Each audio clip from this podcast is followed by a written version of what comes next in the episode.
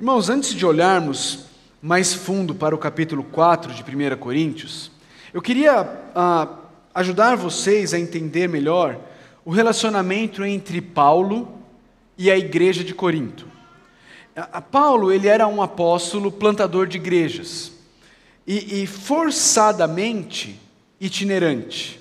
Eu digo forçadamente porque Paulo acabava tendo que fugir das cidades e repetir o processo em outras cidades depois de ter plantado as igrejas que ele plantava. Do contrário, ele acabaria preso, ah, acusado de estar causando confusão nas cidades pelas quais ele passava pregando o evangelho.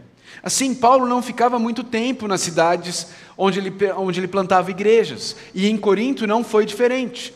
Paulo ficou algo em torno de um ano e meio ali na cidade de Corinto. E quando Paulo se vai, muitos daqueles que se tornaram parte da igreja de Corinto ah, começam a avaliar o apóstolo Paulo e a questionar a autoridade do apóstolo Paulo. De tal forma que quando a gente chega na segunda carta de Paulo aos Coríntios, a gente consegue ver de maneira muito clara como era esse relacionamento. Quero te convidar a fazer isso. Deixa o seu dedo aí em 1 Coríntios 4 e acompanha comigo, não vai estar na tela, mas acompanha comigo alguns versículos de 2 Coríntios. Olha só que interessante como esses versículos revelam muito sobre o relacionamento entre Paulo e a igreja de Corinto. Primeiro, segunda carta de Paulo aos Coríntios, capítulo 2, versículo 3. Olha o que diz. Escrevi como escrevi, e ele está se referindo a quê? A outra carta que ele tinha mandado, a carta que ele tinha mandado antes, tá? Escrevi como escrevi, para que quando eu for, não seja entristecido por aqueles que deveriam alegrar-me. Vai, vai montando o quebra vai montando o perfil do relacionamento entre Paulo e a igreja em Corinto. Vê agora 2 Coríntios capítulo 6, versículo 12. Paulo diz assim: Não lhes estamos limitando o nosso afeto, mas vocês estão limitando o afeto que têm por nós. Numa justa compensação, falo como a meus filhos, abram também o coração para nós. Olha 2 Coríntios capítulo 7, versículo 2. Concedam-nos lugar no coração de vocês. Olha 2 Coríntios 12, versículo 15. Assim, 2 Coríntios 12, versículo 15: Assim, de boa vontade, por amor de vocês, gastarei tudo o que tenho e também me desgastarei pessoalmente, visto que os amo tanto, devo ser menos amado? Você percebe? Você consegue perceber qual era o perfil do relacionamento de Paulo com a igreja de Corinto? O perfil desse relacionamento era o relacionamento de um pai rejeitado por um filho imaturo e rebelde que pensa saber mais do que o pai. Um pai ah, ah, que, um, desculpa, um filho que retribui todo o amor e entrega do pai, avaliando o pai e desprezando a autoridade deste pai. E aqui na primeira carta de Paulo aos Coríntios, desde o versículo 10 do capítulo 1, Paulo está lidando com eles sobre essa questão do relacionamento da igreja com o seu líder. E ele vai encerrar isso aqui no capítulo 4. Ele vai fechar esse tema aqui no capítulo 4. E ele vai finalizar isso basicamente lidando com essas duas questões: avaliação dos líderes e autoridade dos líderes. Agora, antes da gente entrar nesse tema, eu preciso dizer, irmãos, que a realidade da igreja evangélica brasileira é um tanto quanto oposta à do apóstolo Paulo. A realidade na igreja evangélica brasileira é que muitos líderes de igrejas, especialmente, mas não unicamente, de igrejas neopentecostais, se tornaram usurpadores do povo de Deus se tornaram exploradores da fé alheia para benefício próprio.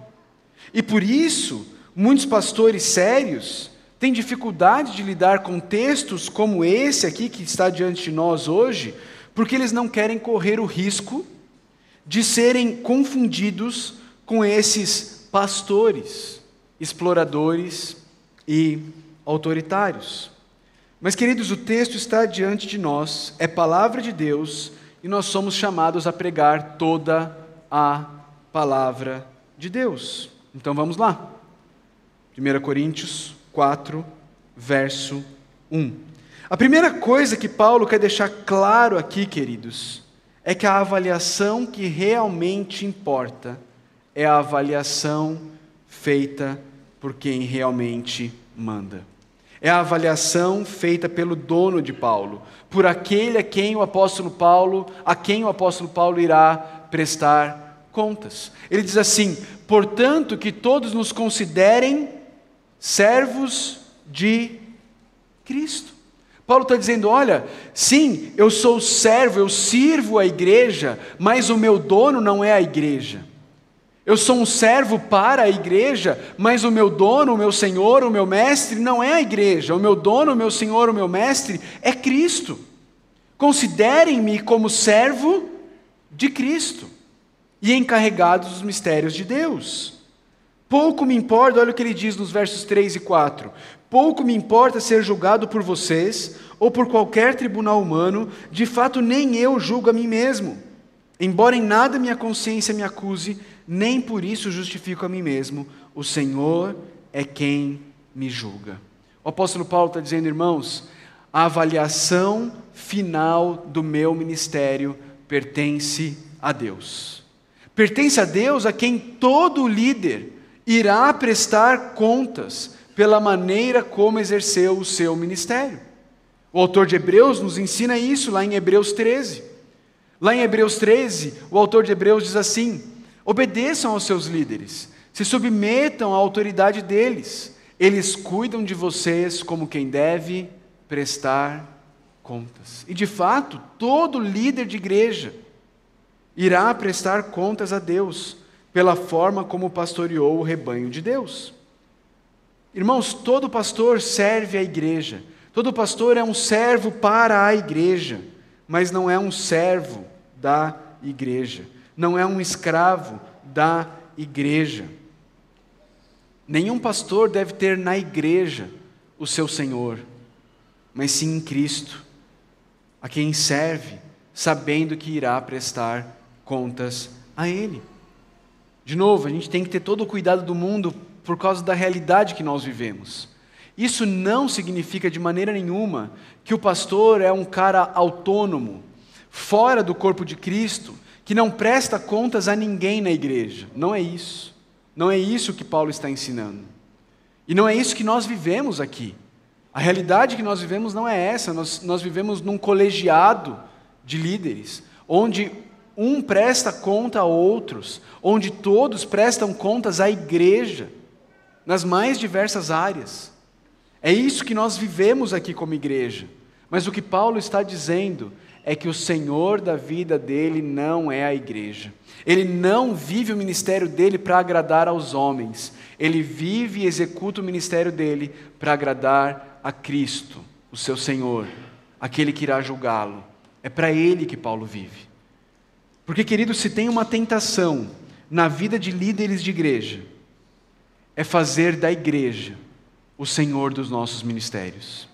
É começar a se preocupar com o que as pessoas vão pensar na igreja, daquilo que nós vamos fazer, daquilo que nós vamos falar, da maneira como nós vamos agir. E aí, quando a gente cai nesse tipo de, de, de armadilha, de emboscada, nós deixamos de fazer o que Cristo espera que nós façamos na igreja. E deixamos de servir a Cristo para servir interesses pessoais dentro da igreja, porque nós temos medo do que as pessoas vão pensar, porque nós estamos servindo as pessoas, porque nós estamos ministrando para ganhar aprovação, nós estamos ministrando para ganhar aplausos, nós estamos ministrando para ganhar seguidores, likes, seja lá o que for. Paulo está dizendo não. Quem me avalia é o Senhor. Quem é o meu juiz é Jesus Cristo. Eu sou um escravo, sim, mas eu sou um escravo de Cristo e não de interesses pessoais, não de, de gostos pessoais. Então a primeira coisa que Paulo diz é: vocês querem me avaliar? Então me avaliem, tendo em mente que eu sou servo de Cristo e que é o Senhor quem irá me julgar. Segunda coisa, a base desse julgamento não é o desempenho, a base desse julgamento, dessa avaliação dos líderes da igreja, não é o desempenho, não é o resultado, mas veja o versículo 2. A base dessa avaliação é a fidelidade. O que se requer, diz o apóstolo Paulo, desses encarregados, desses ministros, desses servos de Cristo, é que sejam fiéis. Irmãos, um pastor nunca deve ser julgado pelo seu desempenho ou pelos resultados que o ministério dele tem. Porque os resultados e o desempenho não são obra do pastor. Os resultados e o desempenho são obra do Espírito Santo agindo na vida de pessoas. O resultado quem gera é o Espírito Santo. Não é o pastor quem converte pessoas. Não é o pastor quem santifica pessoas. Não é o pastor quem transforma pessoas, não é o pastor quem traz pessoas para o caminho de Deus, para a igreja, não é o pastor quem convence pessoas a obedecerem a Jesus através do batismo, não. Tudo isso quem faz é o Espírito Santo de Deus. A tarefa do pastor é ser fiel. A tarefa do pastor é ser encontrado em fidelidade à palavra de Deus. A tarefa do pastor é ser encontrado fiel à palavra, fiel ao Deus que o chamou, fiel ao Cristo de quem ele é escravo.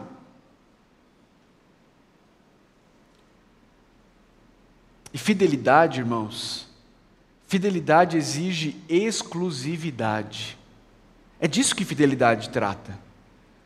Se, se um, um irmão virar para sua esposa e disser: Olha, pode contar com a minha fidelidade assim como outras cinco também contam. Ora, não existe fidelidade. Fidelidade automaticamente exige exclusividade. E sempre que um pastor abre mão da fidelidade às Escrituras, porque agrega outros valores, agrega outras autoridades no seu ministério, ele está deixando de ser fiel a palavra de Deus. Sempre que um pastor passa a servir outros senhores, ele deixou de ser fiel. Quando ele começa a servir porque vai agradar a Fulano, Ciclano ou Beltrano, ele deixou de ser fiel a Deus. Quando a pregação dele deixa de ser exclusivamente baseada na palavra e começa a ser baseada nos seus achismos, nas suas ideias, ou em filosofias humanistas, ele deixou de ser fiel à palavra de Deus. É assim que se avalia um pastor. Não é pelo desempenho, não é pelos frutos que o ministério dele produz. É perguntando se ele permanece fiel a Deus e à palavra de Deus. Ele é servo de Cristo, é Cristo quem o julga, a base do, do, do julgamento da avaliação deve ser fidelidade não desempenho. E terceiro, Paulo diz: irmãos, espera o jogo acabar. Paulo está dizendo, portanto, não julguem nada antes da hora devida. Ou seja, espera o jogo acabar. Não façam juízo de valor do meu ministério antes do fim do meu ministério, Paulo está dizendo. Antes que o Senhor Jesus Cristo volte e revele todas as coisas. Paulo está dizendo: olha, do lado de cada da eternidade, tem muita coisa que está oculta, tem muita coisa que não se sabe. Por isso não é sábio fazer juízo sem ter as informações necessárias. Esperem até que o Senhor venha, diz o apóstolo Paulo. Ele trará à luz o que está oculto nas trevas. Ele vai revelar tudo o que precisa ser revelado. E aí sim, aí sim, vocês poderão saber e fazer juízo de valor. Ele é servo de Cristo, é Cristo quem o julga, a gente avalia com base em fidelidade e não em desempenho. esperem o final do jogo. Por último, quarto ponto da avaliação, ele diz: essa avaliação deve ser feita com base na palavra de Deus e não com base em gostos e preferências pessoais. Irmãos, apliquei essas coisas a mim e a Apolo por amor a vocês, para que aprendam de nós o que significa não ultrapassem o que está escrito. Irmãos, os critérios são os critérios da palavra de Deus. A base é a palavra de Deus. É assim que se avalia um pastor. Um pastor é avaliado com base na palavra de Deus e não nos interesses, nos gostos, nas preferências de A, B ou C. Avalia-se um pastor com os critérios que Paulo nos deu para avaliar um pastor. Lá em 1 Timóteo capítulo 3, lá na carta que ele escreve a Tito, Paulo deu o critério. E o critério não é carisma, o critério não é um cara ser gente boa, ser um ótimo comunicador, Nada disso é critério para avaliar. Ah, ele produz bem uns eventos. Não, não é isso. Ah, ele é meu amigo, ele trata, trata bem a minha família. Não é isso. O critério é a palavra de Deus. Não ultrapassem o que está escrito. Porque quando eu e você ultrapassamos o que está escrito e começamos a julgar com base em preferências pessoais, acontece o que está aqui no final do versículo 6. Nós começamos a nos orgulhar de uns em detrimento de outros. Ah, mas eu prefiro Fulano. Ah, mas não, Ciclano fala mais do jeito que eu gosto. Mas quando eu e você avaliamos ministérios com base na palavra de Deus e não em gostos e preferências pessoais, a gente não cai nisso. E a gente não cai nisso porque nós reconhecemos o que Paulo nos ensina no versículo 7. Que tudo o que qualquer um tem não vem dele mesmo, mas vem vem de Deus. Vem do próprio Deus. É Deus quem dá. Paulo está tá dizendo para eles: olha, o que, que torna você diferente dos outros? O que faz de você melhor do que qualquer uma outra pessoa? O que é que você tem que você não tenha recebido. E se você recebeu, por que, que você se orgulha? Como se assim não fosse. Tem sentido você se orgulhar de algo que, que te deram e não que você conquistou? O ponto do apóstolo Paulo é: tudo, absolutamente tudo o que todos nós temos nos foi dado. Nos foi dado. Não existe motivo para orgulho. Não existe motivo para vanglória. Se você é fiel no seu ministério, foi Deus quem te deu a sua fidelidade. Se você é, é, é capaz no seu ensino, foi Deus quem te deu isso.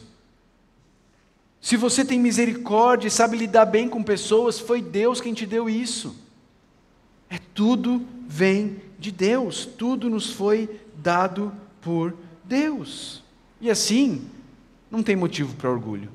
E não tem por que eu me orgulhar em um em detrimento do outro, porque eu tenho que reconhecer que tudo que todos têm veio das, da boa e graciosa mão de Deus. Então, nesse primeiro trecho, queridos, Paulo lida com a avaliação. E como nós somos bons em avaliar, não é verdade? Eu e você avaliamos absolutamente tudo. Tudo. Você vai num evento, você avalia tudo o que acontece naquele evento. Você vai numa festa, você avalia tudo o que acontece naquela festa, não é? Se o salgadinho estava quente, estava frio, não é? Se, se faltou salgadinho ou não, não é? Você avalia tudo. Ah, o bolo, nossa, o bolo era muito pequeno, né? Ah, o bolo estava doce demais. Estão te dando tudo, mas ainda assim você, né? Está avaliando. A gente, a gente faz isso o tempo inteiro. A gente faz isso o tempo inteiro. Quando você entrou aqui pela igreja pela primeira vez, você fez uma série de avaliações. É? E talvez você esteja ainda fazendo, esse sermão está longo. Não vai acabar, não, está no versículo 8 ainda. É? Avaliações, avaliações. E Paulo lida com isso. Ele nos lembra que os líderes serão, eh, os líderes são servos de Deus, serão julgados por Deus Que o critério da avaliação não é, não é desempenho, não é, não é resultado, mas é fidelidade. Que a avaliação fiel só acontecerá no fim do jogo e que a base para avaliação é a palavra de Deus e não os gostos pessoais. Agora, Paulo vai lidar com autoridade. Ele vai defender a autoridade dele como servo de Cristo, enviado para liderar a igreja. Irmãos, de novo, falar sobre a autoridade de líderes de igrejas, quando o nosso país está infestado de lobos que se chamam de pastores para sugar o sangue de ovelhas, é muito difícil. Muito difícil. Mas a palavra de Deus não erra. A palavra de Deus não falha. A palavra de Deus ela é perfeita e nós somos chamados a pregar toda a palavra de Deus. E aqui, queridos, quando ele vai começar a falar sobre a autoridade dele, ele faz uso de, de dois recursos linguísticos ah, que muitas vezes a gente acha que não tem nada a ver com a Bíblia, mas a gente não percebe que o próprio Senhor Jesus usou muito deles, que é a ironia e o sarcasmo. Acompanha comigo a partir do versículo 8, como Paulo vai falando com, com a igreja de Corinto. Ele diz assim: Vocês já têm tudo o que querem, já se tornaram ricos, chegaram a ser reis, e sem nós. Ah, como eu gostaria que vocês realmente fossem reis, para que nós também reinássemos com vocês. Vocês já têm tudo o que querem. Olha a ênfase. Já se, se tornaram ricos, chegaram a ser reis. Olha o versículo 9. O contraste. Porque me parece que Deus nos pôs a nós, os apóstolos, em último lugar, como condenados à morte. A figura aqui é de, um, de uma, uma, um batalhão que ganha uma guerra, e aí o, o exército vem, e lá no final, na marcha, vem aqueles que são prisioneiros de guerra e que serão mortos. Paulo está dizendo: olha, enquanto vocês aí têm tudo o que vocês querem, estão reinando, nós, os apóstolos, fomos colocados como condenados à morte. Viemos ser um espetáculo para o mundo, tanto diante de anjos como de homens. Nós somos loucos por causa de Cristo. Olha o contraste. Mas vocês são sensatos. Nós somos fracos, mas vocês são fortes. Vocês são respeitados, mas nós somos desprezados. Ele está sendo irônico, e a gente sabe que ele está sendo irônico, porque no capítulo 1, nos versículos 26 a 28, ele já escreveu falando assim: Irmãos, pensem no que vocês eram quando foram chamados. Poucos eram sábios, poucos eram poderosos, poucos eram de nobre nascimento. Lembra disso? Ele já, ele já falou que eles não são essas coisas. Mas agora ele está dizendo: Ah, vocês são os sensatões, né? Vocês são os, os fortes, os respeitados. Mas e nós? Paulo está dizendo: até agora, estamos passando fome, sede e necessidade de roupas. Estamos sendo tratados brutalmente. Não temos residência certa. Trabalhamos arduamente com nossas próprias mãos. Quando somos amaldiçoados, abençoamos. Quando perseguidos, suportamos. Quando caluniados, respondemos amavelmente. Até agora, nos tornamos a escória da terra, o lixo do mundo. Irmãos,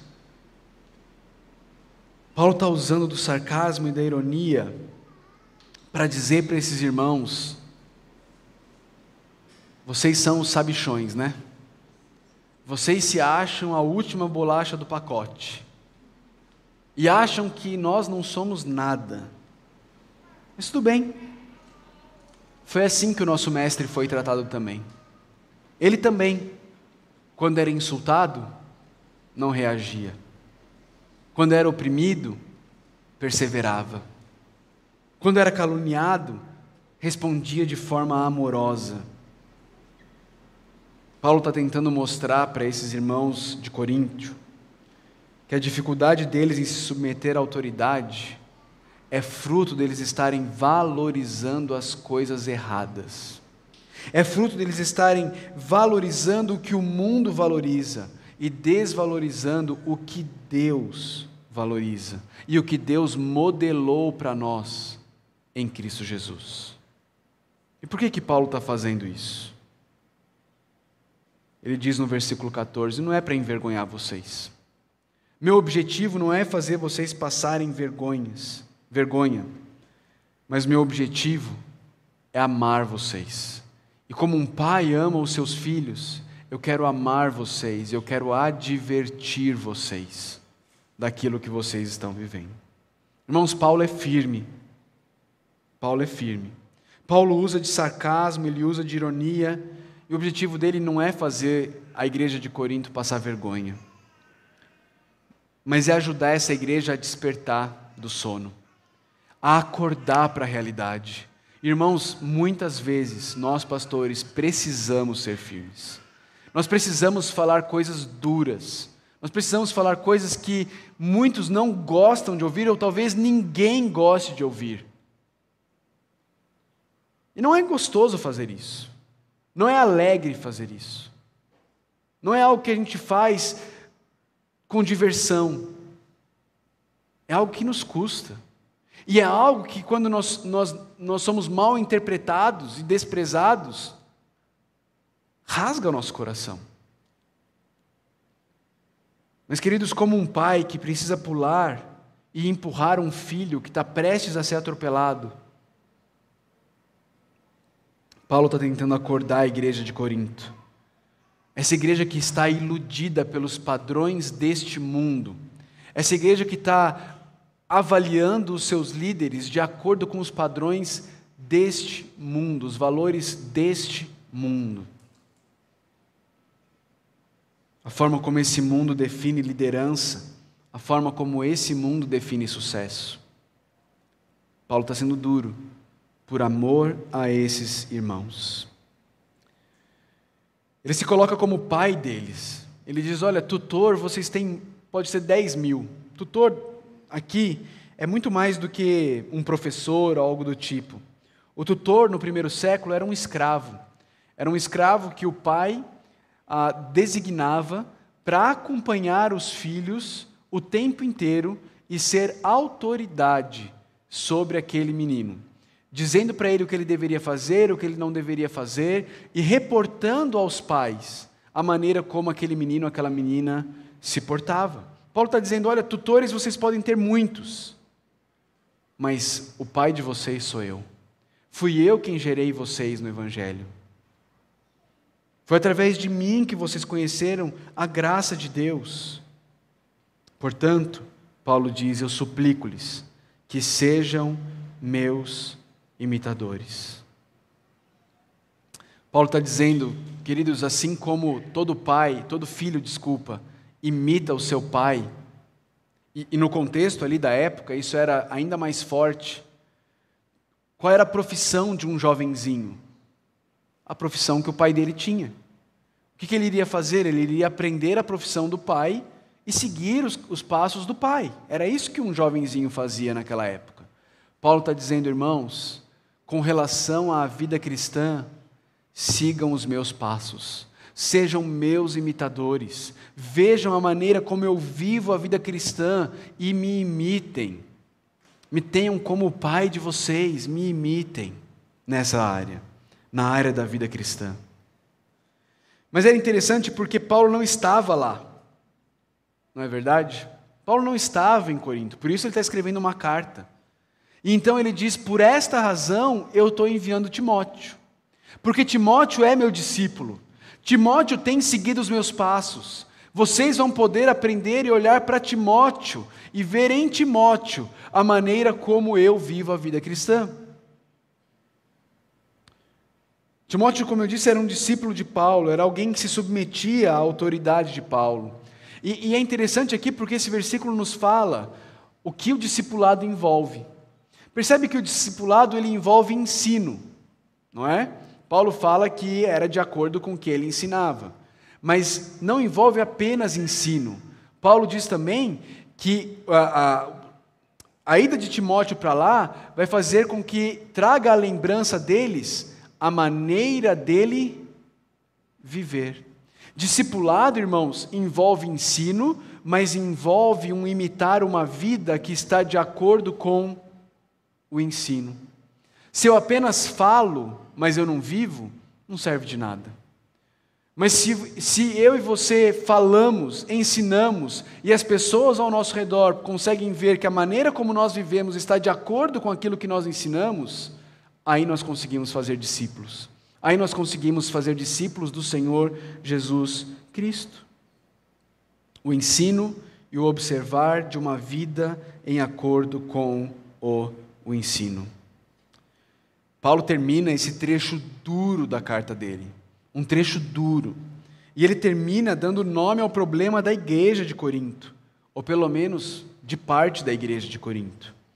Ele fala e, e fala sobre uma visita que ele pretendia fazer. Olha o que ele diz, versículo 18: Alguns de vocês tornaram-se arrogantes. O problema da igreja de Corinto, ou de parte da igreja de Corinto, era o orgulho deles. Eles se achavam, eles achavam que eles já tinham graduado na escola da vida. Eles sabiam tudo, eles não precisavam de ninguém, eles não precisavam ser exortados, eles não precisavam ser instruídos, eles não precisavam ser corrigidos. Eles já tinham tudo dominado, tudo conquistado, eles já eram reis. Alguns de vocês se tornaram arrogantes. Verso 19: Mas eu irei muito em breve, se o Senhor permitir. Então saberei não apenas o que estão falando esses arrogantes, mas que poder eles têm. É interessante que normalmente orgulho e arrogância estão intimamente ligados com pecados da língua, com o falar. Lembra que Paulo falou agora há pouco sobre calúnia, quando nós somos caluniados, quando nós somos amaldiçoados, pecado da língua. O coração se enche de arrogância e aí nós começamos a caluniar, amaldiçoar, fofocar. Eu vou, Paulo está dizendo. E aí eu vou saber o que, que esses arrogantes têm falado e se eles têm algum poder de fato. Poder aqui, lembra? Paulo já disse que o poder para ele é o Evangelho. O poder para ele é Cristo e esse crucificado. O poder para ele é o Evangelho que transforma vidas. Ele está dizendo: Eu vou lá ver se esses arrogantes só falam ou se o que eles têm feito de fato tem gerado transformação na vida das pessoas. Verso 20. Pois o reino de Deus, de novo, não consiste em palavra, mas em poder. E aí ele termina com firmeza e com dureza. E ele diz assim: Escolhe aí. O que é que vocês querem? Quando eu for visitar vocês, vocês querem que seja como? Sabe quando você entra, eu, eu nunca fiz isso, mas a gente ouve, né? Daqueles bugueiros lá de Natal, que você entra no bug e ele fala com emoção ou sem emoção, não é? Paulo está dizendo: vocês querem que eu vou como? Vocês querem que eu vou com a vara? Ou vocês querem que eu vou com amor e espírito de mansidão? A escolha está nas mãos da igreja, Paulo está dizendo. O desejo de Paulo é estar com esses, com esses irmãos em amor, num espírito de mansidão, desfrutando da comunhão com eles. Mas como pai amoroso, se necessário for, ele vai com a vara. Ele vai com a vara. Ele vai para a disciplina ele vai para a correção. Porque a própria Bíblia nos ensina que todo pai que ama, disciplina os seus filhos. Disciplina os seus filhos. O pai e a mãe que não disciplinam os seus filhos, Provérbios nos diz que eles odeiam os seus filhos. É assim que, que um pastor fiel age, irmãos, com a igreja. Se dedicando, amando, ensinando, sendo exemplo para a igreja e, quando necessário, disciplinando a igreja. Disciplinando a igreja, sempre em amor. Sempre em amor. Avaliação e autoridade. Dois problemas que existiam no relacionamento entre Paulo e a igreja. A igreja ficava avaliando Paulo de acordo com os padrões do mundo: eloquência, sabedoria humana. E porque Paulo não era alguém eloquente, não falava com eles com eloquência, eles questionavam a autoridade de Paulo. Paulo está dizendo: olha, irmãos, a minha autoridade não é fruto da minha eloquência, a minha autoridade é fruto do Senhor a quem eu sirvo. A minha autoridade é fruto do livro ao qual eu prego. A minha autoridade é fruto daquele que me chamou e me enviou. Como é que vocês querem que eu vou até vocês na próxima vez? algumas aplicações para nós. Primeiro, irmãos, de que formas o orgulho tem se manifestado na maneira como você se relaciona com os seus líderes? Será que você consegue fazer essa análise e perceber de que formas o orgulho tem manchado, moldado a maneira como você se relaciona com os seus líderes? Isso pode, pode, pode se manifestar, de novo, nos pecados da fala, isso pode se manifestar no desejo da proximidade apenas e tão somente para uma, um, uma posição. Ah, eu, eu sou amigo do pastor tal, porque eu quero ter posição. Isso pode se manifestar de diversas maneiras, como o orgulho, e aqui eu e você precisamos ser muito sinceros, porque o orgulho permeia os nossos corações. Como o orgulho tem se manifestado na maneira como você se relaciona com seus líderes. Desprezo. Quero ouvir. Não tem nada para me falar. Acontece isso? Opa! Pergunte para os pastores e líderes dessa igreja. Isso acontece. Isso acontece. De que formas o orgulho tem se manifestado na maneira como você se relaciona com seus líderes? Você tem avaliado seus líderes como se eles fossem seus servos? Eu disse, queridos, a maioria das igrejas no Brasil, infelizmente, os pastores agem como donos da igreja. Isso é terrível. Terrível. Eles, eles agem como se eles fossem donos da igreja, o que eles falam é lei. Isso leva a coisas do tipo assim: eu, eu já ouvi perguntas do tipo: Ah, você que tem uma igreja lá no Caldas do Oeste? Não, irmãos, tenho igreja nenhuma. Igreja não é minha. Eu sirvo como pastor numa igreja lá no Caldas do Oeste, mas eu não tenho uma igreja. É? Mas, queridos, existe um outro lado desse pêndulo, que é muito comum em igrejas históricas, que é enxergar os pastores da igreja como se os pastores fossem funcionários da igreja prestadores de serviço, como se eles fossem pessoas a quem nós devemos exigir uma cobrança e nós devemos lidar com eles como se eles fossem nossos empregados, de uma maneira bem carnal. Como você tem avaliado os seus líderes? Com base no desempenho ou na fidelidade? Usando a Bíblia ou as, as suas opiniões pessoais como parâmetro?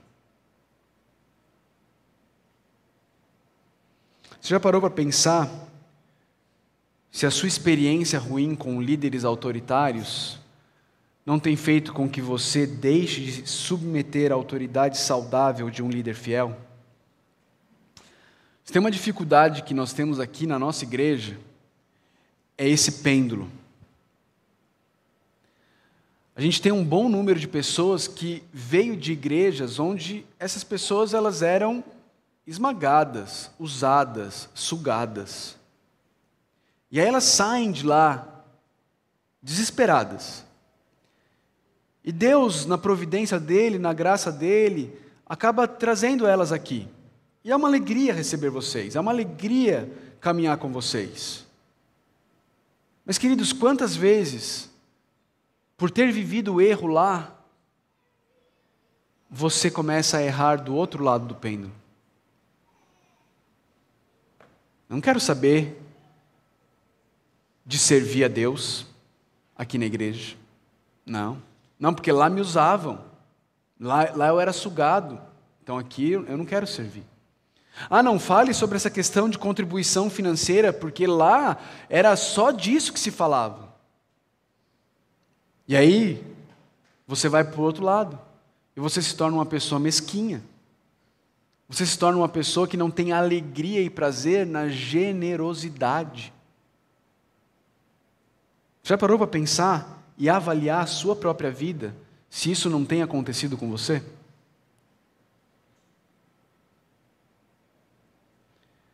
É assim que a gente cresce e é assim que a gente amadurece, irmãos.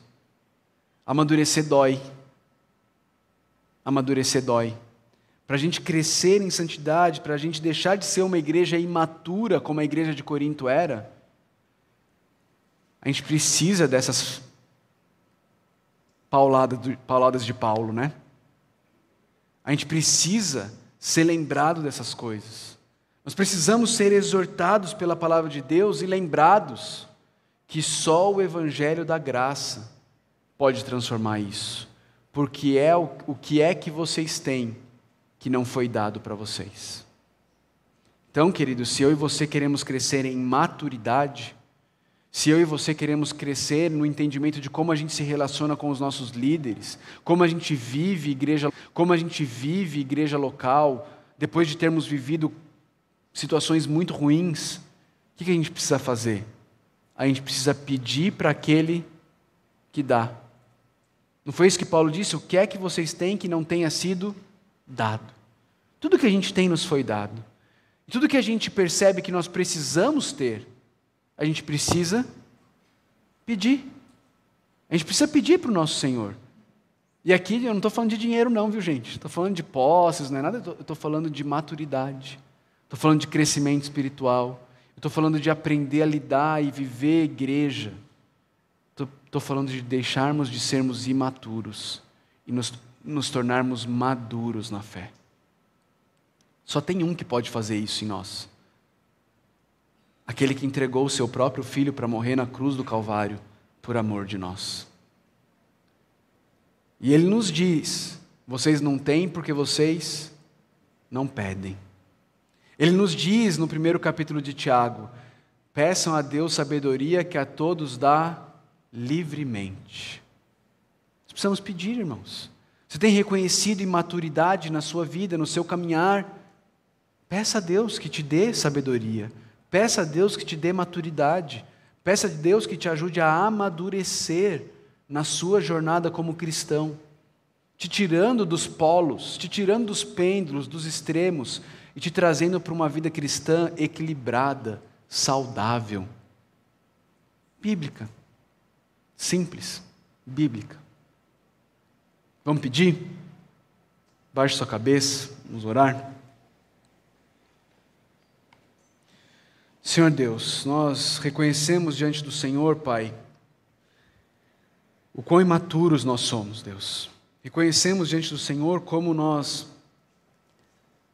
lidamos com erros, com outros erros, Deus. Reconhecemos diante do Senhor como nós não gostamos de ser exortados. Reconhecemos isso diante do Senhor, Pai. E clamamos a Ti, Deus, por graça e misericórdia. Pedimos ao Senhor, Pai, que o Senhor traga maturidade às nossas vidas, Deus. Que nós possamos nos tornar cristãos maduros, equilibrados, saudáveis. Nos ajuda nisso, Senhor. Ajuda-nos no relacionamento entre igreja e liderança aqui na nossa igreja, Pai. Pai, não permita que nenhum dos nossos pastores e líderes possam ter o sentimento que o apóstolo Paulo tinha ali em 2 Coríntios, a ponto dele ter que dizer: olha, por que, que vocês estão segurando amor para mim enquanto eu estou derramando amor por vocês? Mas que a nossa igreja possa amadurecer para ser uma igreja que ama os seus pastores, Deus. Que a nossa liderança possa amadurecer, para termos pastores e líderes que amam, se doam pela igreja. Esse é o nosso desejo, Pai. Tudo isso para a glória do Senhor, para o bem da tua igreja. Nós oramos em Cristo Jesus. Amém. Amém. Vamos nos colocar em pé, queridos.